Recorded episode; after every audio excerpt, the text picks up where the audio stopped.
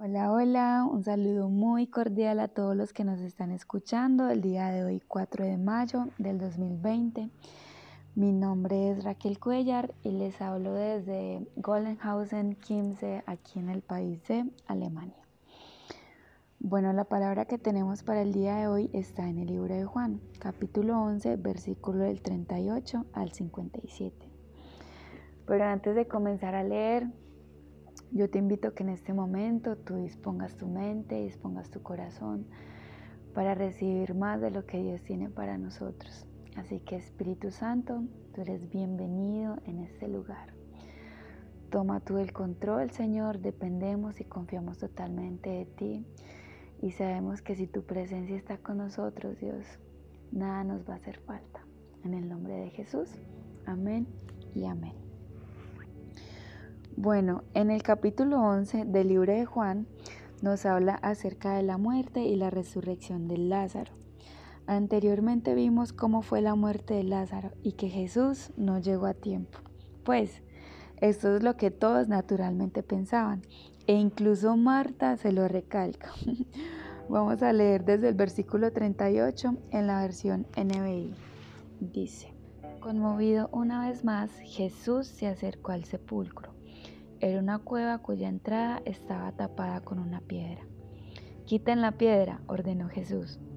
Marta, la hermana del difunto, objetó, Señor, ya debe oler mal, pues lleva cuatro días allí. Las circunstancias por las que ellos estaban pasando no eran para nada fáciles, ya que todo estaba perdido, ya no había nada más que hacer pues el Lázaro ya tenía cuatro días de estar muerto. Pero aún así Jesús le responde a Marta, Marta, ¿no te dije que si crees verás la gloria de Dios? Esta es una invitación a no ver las cosas de manera natural, sino de creer, de tener fe y de tener nuestra mirada en lo espiritual. Sé que en este tiempo que estamos viviendo no es, no es fácil, hay mucho temor e incertidumbre de qué es lo que va a pasar. Pero en medio de todo debemos de tener siempre nuestra mirada en Dios y no en las circunstancias.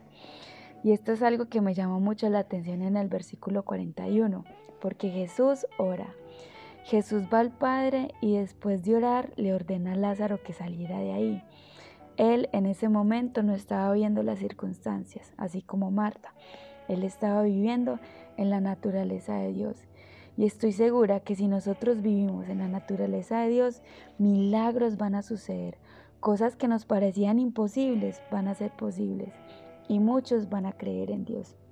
Así que ten presente vivir en la naturaleza de Dios y ver cómo su gloria es manifestada a través de tu vida. Bendiciones.